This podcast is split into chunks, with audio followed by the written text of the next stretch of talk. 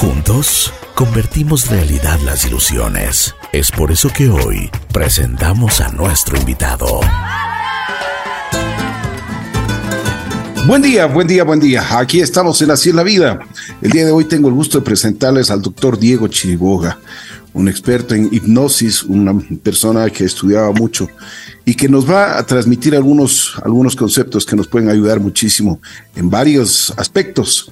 El doctor Diego Chiribó está aquí junto a nosotros, así que él tiene su posgrado de psiquiatría y estaremos conversando, bueno, de algunas, algunas actividades y algunos comportamientos que tiene el ser humano. Diego, ¿qué tal? Muy buenos días, ¿cómo está?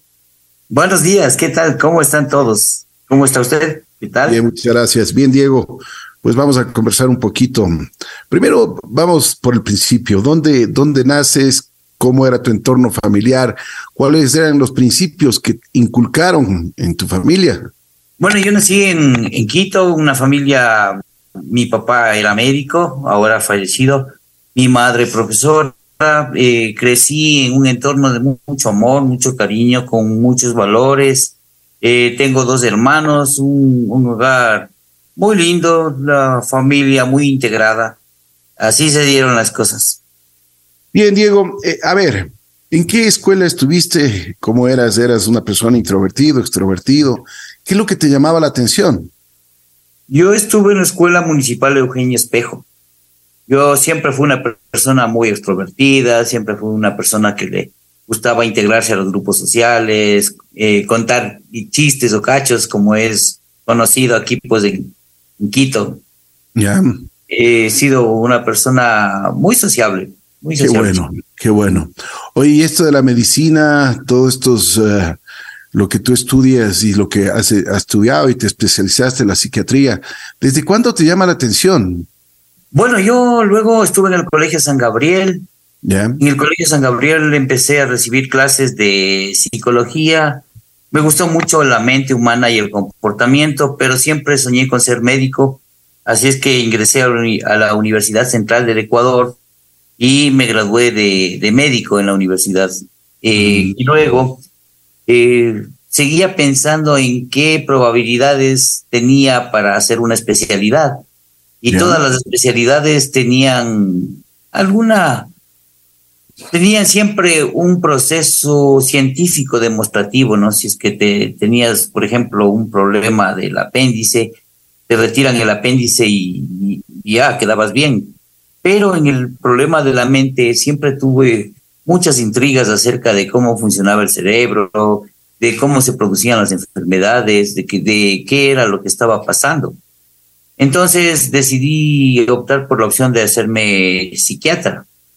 Yeah. Y cuando me gradué de psiquiatra, en, en, pues entonces empecé a, a, recetar medicinas y a ayudar a la gente, que era lo que quería, a tratar de investigar algunas cosas y no, no se encontraban muchas otras. Todo era un proceso de, de investigación. Los alcohólicos volvían a beber, los drogadictos volvían a drogarse, los depresivos volvían a deprimirse y las pastillas no resolvían definitivamente el problema de, la gente. Mm. Entonces, bueno, en esas... Claro, sigue Diego, continúa por favor, perdón. En esas circunstancias, pues lo que, lo que pasó es que decidí buscar herramientas adicionales para poder resolver los problemas y entonces eh, hice un curso de programación neurolingüística con hipnosis una, una maestría en esto. Y las cosas ayudaron, empezaron a funcionar, pero después hice un, una serie de terapias holísticas con la intención de integrar a la medicina biológica, de la cual participaba siempre y que participo hasta ahora, porque obviamente el, manejar la hipnosis o la terapia holística no quiere decir que que uno deje de lado también la medicación química cuando es necesario, ¿no? Muchos pacientes, pues obviamente necesitan utilizar antidepresivos, ansiolíticos, y también eh, hice un, un inicio de manejo de tratamientos en base a medicina ortomolecular, que me ha ido bastante bien, combinado con la hipnosis, por supuesto, y las terapias con las que manejo. Eh, los resultados han sido evidentes. Diego, una pregunta, ¿qué es la psiquiatría? Así, cuéntanos, ¿qué, qué La psiquiatría es una rama de la medicina, una especialidad de la medicina que se encarga de estudiar los problemas mentales, de la salud mental, las enfermedades mentales que afectan eh, al ser humano, ¿no? Entonces hablemos de la psiquiatría que se encarga de todo lo que tiene que ver con la salud mental, como la psicosis, como la depresión, la ansiedad, y actualmente una serie de patologías que van vinculadas con, con la tecnología inclusive, ¿no?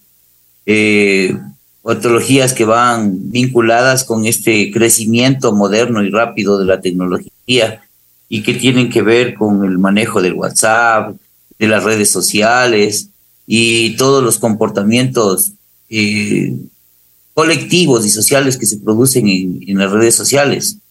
Cuando a una persona le, le viralizan algunas, algún video, alguna cosa de esas y la depresión que produce en esa persona, por ejemplo, ¿no? Y muchas otras cosas más. Oye, el, aspecto este, tú hablas de la mente, del, de la mente humana. ¿No te da, al principio te debe haber este, sido realmente una incógnita, no te daba hasta miedo descubrir muchísimas cosas? Bueno, realmente te produce miedo, porque cuando ves seres humanos que se comportan de manera totalmente desentonada al, entorno. Yo recuerdo cuando fui al Julio Endara a hacer mi primer turno de, de, psiquiatría y me topé con un montón de pacientes crónicos con esquizofrenia, con bipolaridad, con un retardo mental y una serie de patologías muy... La psiquiatría antes se encargaba solamente de este tipo de pacientes y por eso por eso le decían al psiquiatra loquero, porque obviamente manejaba a todos estos pacientes que entre comillas eran locos, ¿no? Entonces, todo esto fue impresionante y sumado a la soledad, al dolor humano, a la pobreza, al encierro, eh, porque muchos de ellos eh, desde mucho tiempo atrás habían sido encerrados, habían sido eh, aislados de la sociedad y del mundo porque los hospitales psiquiátricos pasaron a ser centros de, de asilamiento de pacientes mentales, de mendigos, de prostitutas, de gente que, que era juzgada socialmente, ¿no? Entonces, eh, había mucho dolor humano en estos centros. Yo conocí San Lázaro, el Curiendara. Poco a poco la psiquiatría fue creciendo, fue aumentando y, y la camisa de fuerza fue sustituida por la por, la, por el manejo de los medicamentos, de los psicofármacos para poder controlar este tipo de episodios. Oye, digo, eh, eh, siempre dicen que hay locos buenos y hay locos malos. ¿Es cierto eso? Bueno, lo que pasa es que la locura no es un estado constante. El ser humano tiene periodos en donde se, se ve afectado, se ve eh, involucrado a todos estos síntomas de la psicosis como la pérdida de la realidad, del entorno en el que vive, y la conexión social. Entonces, las ideas paranoides, por ejemplo, son las ideas de, daño que le siguen, que le van a matar, la irritabilidad, la, agresividad de muchas veces que se produce, pero son estados transitorios, ¿no? Realmente, claro, hay, hay estados en que los esquizofrénicos, o especialmente los paranoides, pueden tornarse agresivos y dan miedo, con la sensación de que ellos están defendiendo porque están convencidos y seguros que les quieren causar daño. Pero por lo general los pacientes con, con bipolaridad o con esta serie de trastornos del afecto, cuando tienen el lado, el lado de la manía o de la hipomanía son pocosos, son chistosos porque eh, son libres de prejuicios, son muy sociables, y dicen cosas que a veces a uno le hacen pensar, ¿no? Son, Y son episodios medios, medios agradables dentro de este, este estado. Pero eh, la psiquiatría en general ha tenido un, un avance muy bueno. Primero se rompió todo lo que es el encierro, el aislamiento. Los hospitales psiquiátricos tienen otra dinámica bastante diferente ahora pero yo estoy más dedicado al comportamiento humano. También trato a veces pacientes con psicosis cuando es necesario, pero más estoy dedicado al comportamiento humano en la depresión, en la ansiedad, en, el alcoholismo, en las drogodependencias, en los problemas de pareja, en, en las ciberpatologías que, que se están desarrollando ahora, en muchos casos de los chicos con autismo, problemas también que tienen que ver con la sexualidad, todas estas cosas que involucran a la mente. Estoy metido de cabeza en el tema de ayudar a la gente a modificar comportamientos de aislamiento especialmente, porque es uno de los más frecuentes cuando los chicos o los pacientes se encierran en su cuarto y no quieren salir, no quieren compartir con nadie, no quieren conversar, no les importa nada, no quieren salir a comer, no les, no les importa nada porque realmente su estado anímico está muy afectado a través de una depresión, por ejemplo. A ver, Diego, eh, una, una, una cosa, ¿cómo nosotros podemos detectar cuando existen así anomalías en, un comportamiento. Nosotros primero, como seres humanos, y, lógicamente a nuestro alrededor puede haber algún familiar o, algún amigo que necesita ayuda. ¿Cómo nosotros podemos detectar esto? Lo que pasa es que todos en algún momento necesitamos ayuda. Y yo, yo me rijo un viejo refrán que dice, de músico, poeta y loco todos tenemos un poco. Pero el, el, asunto es lograr identificar este, este problema y la única persona que puede hacerlo es uno mismo. Porque muchas veces los demás quieren ayudarte, los demás dicen, oye, fíjate que tienes un problema, pero resulta que yo no quiero aceptar, ¿no?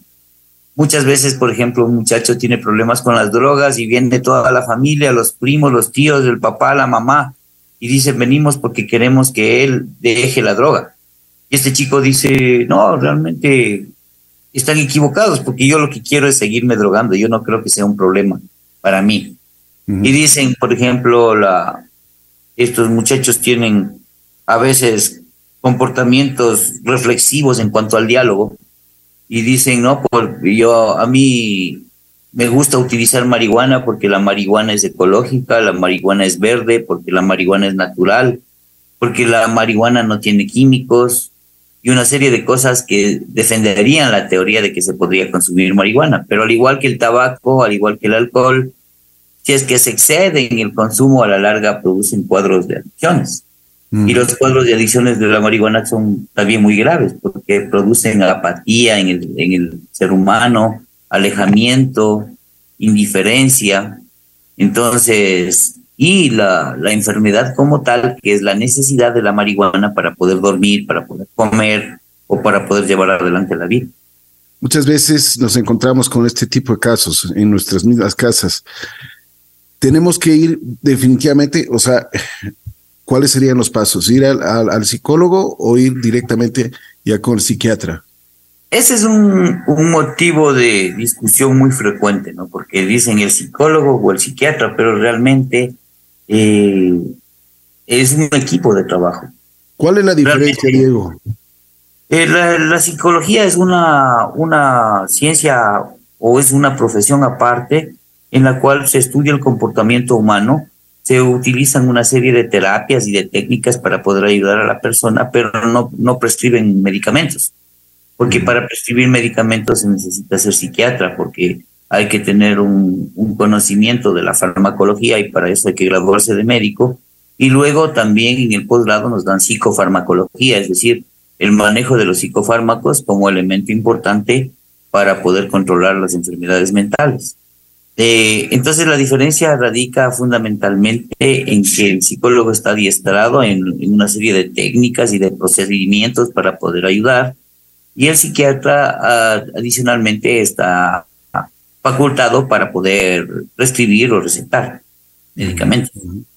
Pero de todas maneras, eh, los dos son muy necesarios en cuanto al proceso eh, de recuperación emocional o mental y no tiene nada que ver con que esté, esté más afectado o menos afectado mentalmente, porque a veces dicen lo mío no es para ir al psiquiatra, yo creo que solamente es para el psicólogo, porque no es tan grave pero hay una serie de estigmas sociales en este aspecto, ¿no?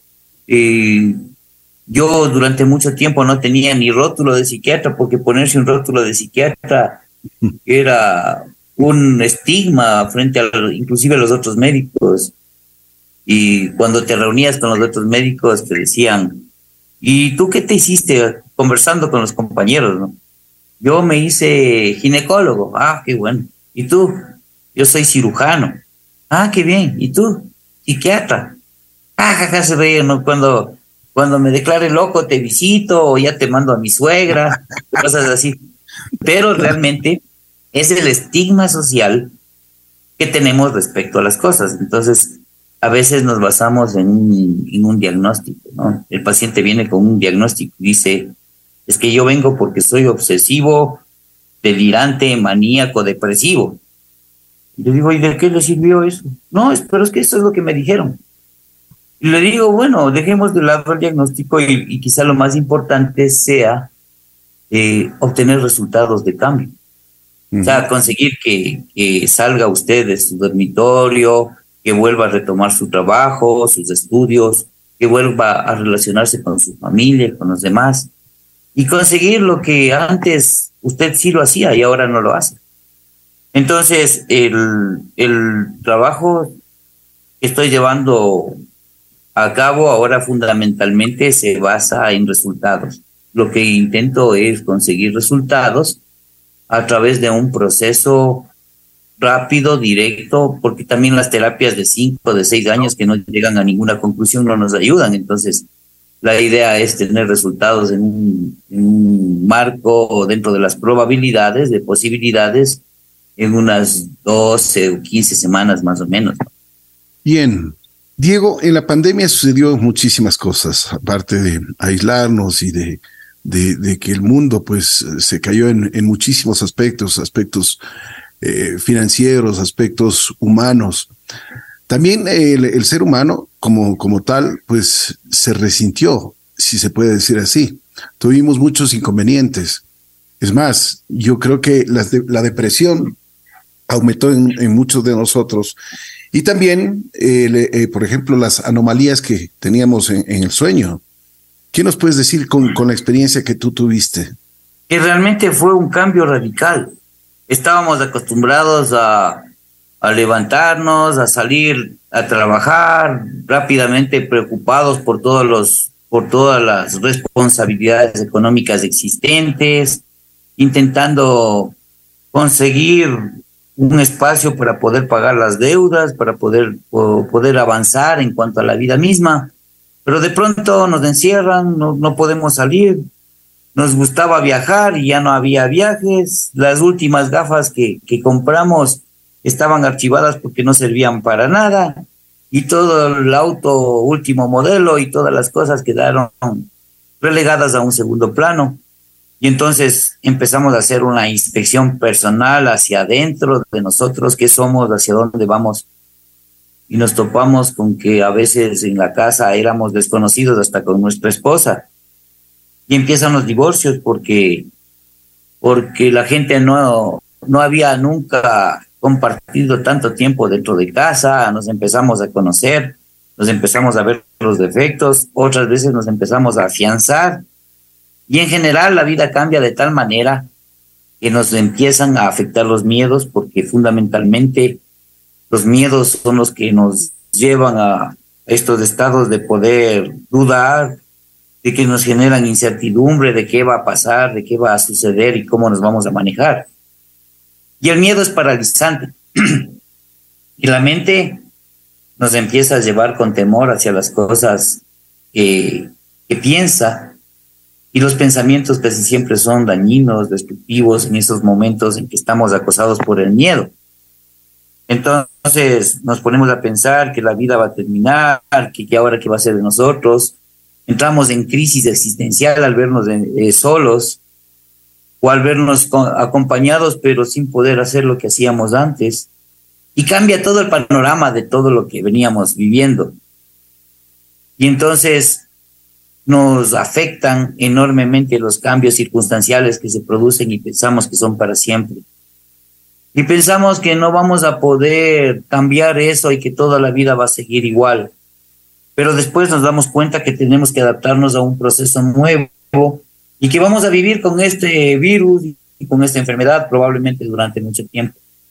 Muchos experimentaron la muerte de sus seres queridos, Muchos experimentaron la muerte de personas muy allegadas, el dolor humano de la muerte, la impotencia ante, ante estas circunstancias.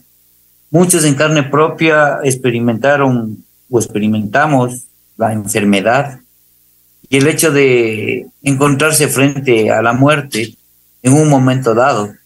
Y todo eso hizo que nazca en nosotros una nueva experiencia y una nueva cosmovisión respecto a la vida. Obviamente se produjeron estados depresivos, muchos estados de ansiedad, aumentaron intensamente los procesos de insomnio. Era muy, muy duro poder trabajar con teleconsultas porque no nos podíamos ver personalmente y la especialidad de esta es muy humana, muy cálida y siempre es importante compartir sentimientos, recibir ideas de lado y lado. Y resulta que estábamos limitados, estábamos frente a un proceso absolutamente nuevo y desconocido que nunca antes habíamos experimentado. Por supuesto. Hay una cosa que también eh, es importante eh, y eso quería consultarte, Diego. Estamos hablando con el doctor Diego Chiriboga, psiquiatra. Diego, esto de las enfermedades que, que ahora tú topabas, por ejemplo, nuevas enfermedades, si se puede decir así, estas adicciones a todo lo que es los, los, los juegos, los, uh, todo lo que significa, por ejemplo, las redes sociales. Yo creo que en la pandemia y de lo que he podido leer, los datos son, pues, eh, se eh, pues realmente aumentaron muchísimo. Los avances tecnológicos y este proceso de las redes sociales, del internet y todo, todo, todos estos avances tecnológicos han llevado al ser humano a nuevos comportamientos, desde los comportamientos aditivos hasta los cambios sociales bruscos, porque el ser humano se ha aislado por la computadora. Terminamos frente a la computadora, tenemos mil likes o mil amigos en, en Facebook, pero no tenemos realmente amigos verdaderos con quien compartir, con quien conversar, con quien, como antiguamente se hacía, poder recibir un consejo, participar de las experiencias. A veces lo hacemos directamente a través de la tecnología, pero se ha ido perdiendo el, carácter humano, la, sensibilidad, este proceso de ser solidario, de apoyo, porque obviamente la, tecnología te ha ido alejando de todas esas características humanas y te ha vuelto de alguna manera un poco menos sensible. Y has terminado muchas veces uh, volviéndote adicto a procesos como estar en el WhatsApp o estar en el Facebook sin poder dejar de revisar todos los días, a cada momento, sin poder apagar ni siquiera el teléfono. Y eso ha generado que las personas eh, fundamentalmente se alejen. Yo creo que todo el proceso de estas enfermedades se refiere a la soledad y al alejamiento que ha generado la tecnología en nosotros. Nos ha ayudado muchísimo en tantos aspectos porque es tan importante, pero por otro lado nos ha terminado dejando solos.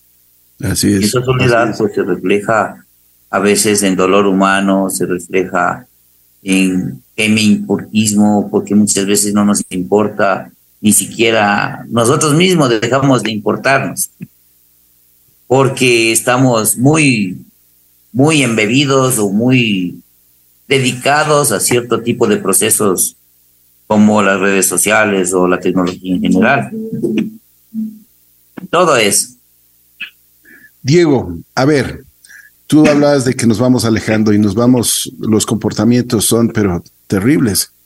Por ejemplo, yo veía en, el, eh, hace unos días atrás, y es muy común ver en un restaurante en el cual todos tienen el celular y los niños tienen las tabletas y nadie habla con nadie.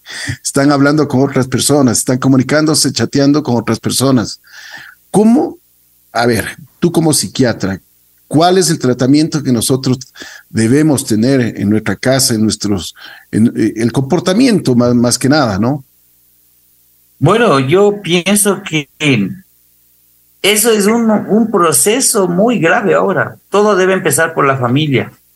Y la familia se ha ido desintegrando progresivamente con el uso de la tecnología, porque estamos integrados físicamente, como, como parece, A veces estamos integrados estando cerca, estamos compartiendo el almuerzo, la misma comida, pero sin embargo cada uno está dedicado a, a su actividad en su teléfono o en su computadora, qué sé yo.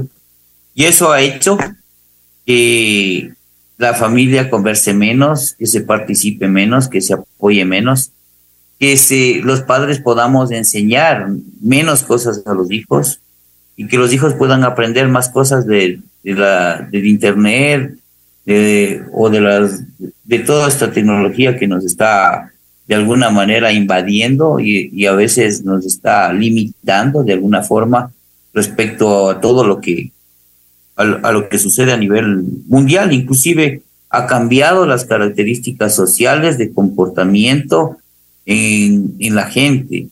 Ha cambiado el tema de comunicación social, eh, ha cambiado todo lo que tiene que ver con, con la, más que el tema social, digamos, la sociabilización que los seres humanos tenemos. Y nos ha vuelto un, una especie de seres egoístas, a veces un poco independientes, entre comillas, pero esa independencia ha cruzado ciertos límites en que nos ha vuelto egoístas. Diego, tú eres un especialista en hipnosis. Cuéntanos primero qué significa la palabra hipnosis, de qué se trata, cómo es el proceso que tú vas llevando con un paciente. El término hipnosis es un método que sirve para describir un estado de la mente que es como estar despierto o dormido. Tú puedes estar despierto, puedes estar dormido o puedes estar hipnotizado. Cuando tú estás viendo el fútbol, estás en, en el partido Ecuador-Senegal y te dicen, oye Ricky, ¿viste dónde, dónde dejé la, la llave del carro? Y no contestas porque estás metido de cabeza en la pantalla viendo el fútbol estás en un estado de conciencia amplificado. Esa es la hipnosis, amplificar un estado de conciencia. Entonces, las, chicas cuando están buscando los zapatos para la fiesta del sábado y están, y uno les pregunta algo y no contestan, es porque están hipnotizadas. O cuando la gente está metida en el WhatsApp o en el teléfono o en el Facebook y uno les dice algo y no contestan, es porque, o te contestan, es muy muy común escuchar de, ah, sí, sí, ya, sí, no. Así te contestan con, con frases cortas. Es porque están hipnotizados en ese proceso, están metidos en lo que estás haciendo, de cabeza. Has aumentado, has amplificado tu margen de atención. Hipnosis es realmente amplificar el margen de atención. No es como la gente piensa que me van a dormir, voy a flotar en el aire, me van a hacer eh, ciertos procesos que no los haría despierto, como comerme una paiteña en vez de una manzana.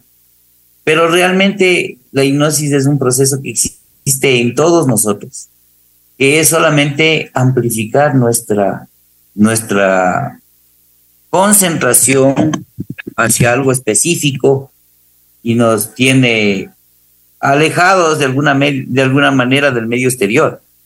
Entonces, esta hipnosis o estos estados hipnóticos fueron descubiertos desde hace mucho tiempo por, gente como Frank Anton Mesmer, por ejemplo, hace, hace mucho tiempo en la época, en la época medieval. Se, se pudieron conocer muchos, muchos procesos que ayudaban a la hipnosis a controlar especialmente los procesos eh, histriónicos que antes se llamaban histerias. Entonces la, la hipnosis se, dieron cuenta que entrando en este estado se podían corregir algunas cosas de la mente y del comportamiento. Y eh, se pudo avanzar en el proceso. Posteriormente, Milton Erickson, eh, un psicólogo eh, americano, él descubrió porque se quedó paralítico y le dejaron en una, en una silla de ruedas frente a la ventana se dio cuenta que él podía ver los detalles de todas las cosas. Entonces tú, por ejemplo, cuando ves una, un gajo de una mandarina, puedes ver los detalles de cada vesícula, las, las venitas esas que tienen a los lados en el gajo, las características de la cáscara, los poros, que normalmente no las ves porque no les prestas mucha atención, pero cuando prestas atención estás entrando en este proceso de ir identificando los detalles. Al, al amplificar tu, tu concentración vas, a, vas amplificando los detalles. Y eso es lo que normalmente hacemos en nuestra vida, porque nuestra vida es un proceso, un proceso 90% inconsciente y 10% consciente. Entonces, lo que pasa es que el inconsciente es mucho más grande que el consciente. Nosotros nos recordamos todo, estamos pendientes de lo que está pasando aquí conscientemente, pero resulta que venimos arrastrando una serie de cosas en el inconsciente desde que éramos niños, desde que estuvimos en el vientre materno, estuvimos en la escuela o desde que nos acordamos a los cinco años de edad más o menos del jardín, de cuando tuve alguna experiencia que me dejó alguna marca importante en mi vida. Y entonces eh, hay cosas que vienen desde allá, hay cosas que vienen desde allá, eh, por ejemplo, los chicos que dice, yo tenía un chico que decía, mi mamá me abandonó. Y la mamá conversando conmigo me decía, yo no le abandoné nunca, yo me fui a cambiar el billete porque le dije, espérame aquí en la parada del bus porque voy a cambiar el billete porque no tengo sueltos para pagar del bus. Pero el, muchacho asumió como que la mamá le abandonó y creció con esta condición de, de asumir de que la mamá le abandonó y cambiaron muchos de los comportamientos, empezó a actuar como una persona abandonada. Y así muchas cosas, a veces entendemos mal las cosas o nuestro inconsciente nos engaña, por ejemplo, fumamos porque decimos que el tabaco es mal, el, porque nos gusta, pero no sabemos por qué fumamos. Y a veces dicen, oye, pero el tabaco da cáncer, el tabaco te sube la presión arterial, te afecta hasta en la sexualidad, te huelen mal las manos, te huele mal la boca y todo. Pero sí, sí, sí, estoy consciente de eso. Estoy consciente de eso, pero inconscientemente sigo fumando. Sigo fumando porque de pronto estoy pensando que, que quisiera morir, porque a la final mi inconsciente me está llevando a, autoeliminarme como una enfermedad, porque las enfermedades son psicosomáticas, la gran mayoría. Y entonces las diabetes, el Parkinson, del cáncer, una serie de enfermedades tienen que ver con ciertos eh, desequilibrios entre mi consciente y, y, también mi inconsciente. Y yo puedo manejar cambiando muchas de las conductas mías, puedo cambiar estos procesos y conseguir que mi salud se estabilice. Puedo conseguir que la glucosa se me estabilice a través de los procesos de relajación, de conocerme a mí mismo. A veces tengo mucho resentimiento y ese resentimiento está vinculado con muchas cosas que pasaron ayer. Yo les digo, cuando estás resentido es como que tú te tomas veneno y esperas que se mueran los demás. Y eso no va a pasar, porque si, si yo estoy resentido y me tomo veneno yo mismo, me voy a morir yo, no los demás. Entonces, es importante entender que ese resentimiento está generando problemas y que ese resentimiento lo debo cambiar. ¿Lo debo cambiar por quién? Por mí. ¿Y a través de qué lo debo cambiar? A través del perdón.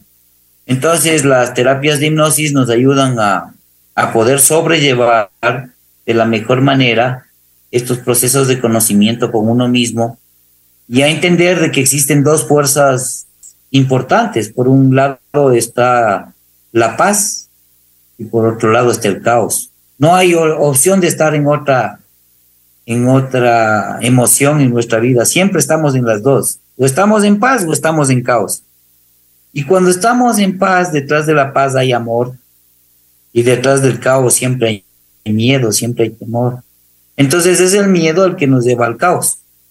Casi siempre detrás del caos están los temores, los miedos, las falsas, las falsas creencias, porque a veces estamos convencidos de una verdad absoluta para nosotros que no es tan cierta, pero tenemos que darnos cuenta de cómo la podemos cambiar. Una cosa, Diego, ¿es cierto, que tú puedes dejar de fumar o puedes bajar de peso con sesiones de hipnosis. Totalmente cierto, porque el, el proceso que se utiliza es justamente llegar a entender, por ejemplo, que fumar es muy fácil, porque estás convencido que dejar de fumar es extremadamente difícil, que la gente no puede dejar de fumar, que es un proceso tan difícil y el momento en que tu mente empieza a entender que dejar de fumar es un proceso fácil, que es un proceso sencillo, que realmente requiere mucho de lo que tú quieres hacer, pues lo vas a conseguir. De la misma manera, los procesos de alimentación a veces son procesos emocionales que van vinculados a lo que está sintiendo. Por ejemplo, la persona que está deprimida y no quiere comer y empieza a bajar mucho de peso, o la persona que está deprimida y en, cambio le dio por comer, porque hay las dos cosas. Y con procesos de hipnosis puedes conseguir que la persona controle estos procesos alimentarios a través del convencimiento de que puede manejar mejor sus propias emociones como la ansiedad y como la depresión, a través de técnicas de respiración, a través de técnicas de, de relajación que son muy importantes para esto. Pero también ahora estamos haciendo una, bueno, yo no lo hago, pero hay muchos, muchos, muchas personas, terapeutas que están trabajando con el balón, con, el balón gástrico hipnótico y con una manga gástrica virtual, que es a través del, de, la hipnosis, que te pueden ayudar a, bloquear el hambre inclusive. Porque la mente es capaz de todo, pues realmente nosotros conocemos el funcionamiento del cerebro en un 4 o un 5%, hasta un 8 en las personas muy inteligentes. Pero la pregunta es, ¿qué hace el resto de la mente? ¿Cómo funciona el resto de la mente? Y entonces ahí es cuando, cuando todas las teorías deben quedar cortas frente a los resultados. O lo importante es, por ejemplo, la persona que fuma dos cajetillas diarias, dejar de fumar. Y el momento que dejas de fumar de un día para otro, dices, qué increíble cómo se puede dejar de fumar con hipnosis, o qué increíble cómo puedo dejar de drogarme con hipnosis o sin hipnosis, porque no es la hipnosis el único camino, pues no, o sea, hay mucha gente que, que bebía, por ejemplo, tenía problemas con el alcohol, pero un día en un accidente murió su esposa y sus hijos, y porque él venía manejando borracho. Y entonces empezó a entender que muchas de estas cosas estaban mal y, entendió a, la, a, lo mal, ¿no? Y dejó de beber. Otra, otras personas que dejaron de beber, porque, de beber porque fueron a la iglesia, porque fueron a los grupos, porque enfermaron y volvieron a recuperar su salud, y porque fueron al psiquiatra, hicieron estas sesiones de hipnosis o simplemente hicieron un tratamiento farmacológico de una serie de cosas. Unos dejaron, otros no dejaron, pero lo importante es cómo la mente asume este proceso de alejarse de las cosas que te están haciendo daño. Por ejemplo, esa, esas relaciones tóxicas con una persona que eres novio 10 o 7 años y que te, y que te tortura, que te atormenta, que te, que te humilla y, y, tú te separas de esa persona y vuelves a conseguir otra persona exactamente igual, que te, que te castiga emocionalmente, que te daña y es una especie de adicción emocional a las parejas que te maltratan, tanto hombres como mujeres. Y cuando te das cuenta y haces un proceso de, de selección afectiva, te das cuenta que todo viene desde tu infancia, de la relación que llevaban tus papás y todo esto. Y entonces te pones frente a un, a un fenómeno un poco más conocido, porque era muy desconocido, y dices, yo quiero cambiar y cuando te ves y te das cuenta que puedes cambiar todas estas cosas, dices, realmente existe. La mente puede hacerlo. Perfecto. Diego, ¿dónde te pueden ubicar? ¿Cuáles son tus redes sociales? Por favor, porque me están preguntando a través del, del WhatsApp 099-8777-777. Bueno, yo realmente estoy ubicado en, en la avenida Mariana de Jesús y Nuño de Valderrama, en el, el edificio Citimed en el tercer piso, la oficina es la 355. O me pueden ubicar en mi celular, que es el 0997 103 623. A este mismo número funciona, en este mismo número funciona mi WhatsApp. O en el Instagram también con este mismo número. Diego, si deseas agregar algo más, con mucho gusto. Bueno, sí, eh, lo que quisiera agregar es que es muy importante conseguir cambios para uno mismo, porque a veces ni uno mismo piensa que podría dejar de fumar, de dejar de drogarse, de dejar de, ser dependiente de alguna pareja, de las cosas que le están pasando, de ser adicto a la pornografía, al internet. Hay cosas que sí se pueden cambiar. Realmente la mente se encarga de convencernos que no. El momento en que nosotros estemos dispuestos a cambiar, solo necesitamos ese clic, estar dispuestos. Lo demás viene por añadidura y yo en eso les puedo ayudar. Que tengan un lindo día, Ricky, muchas gracias por la entrevista y, y eh, me ha dado mucho gusto poder conversar con, contigo y con ustedes esta mañana. Muchas gracias. Gracias. El doctor Diego Chiriboga, psiquiatra, estuvo aquí en nos, con nosotros en Así es la vida.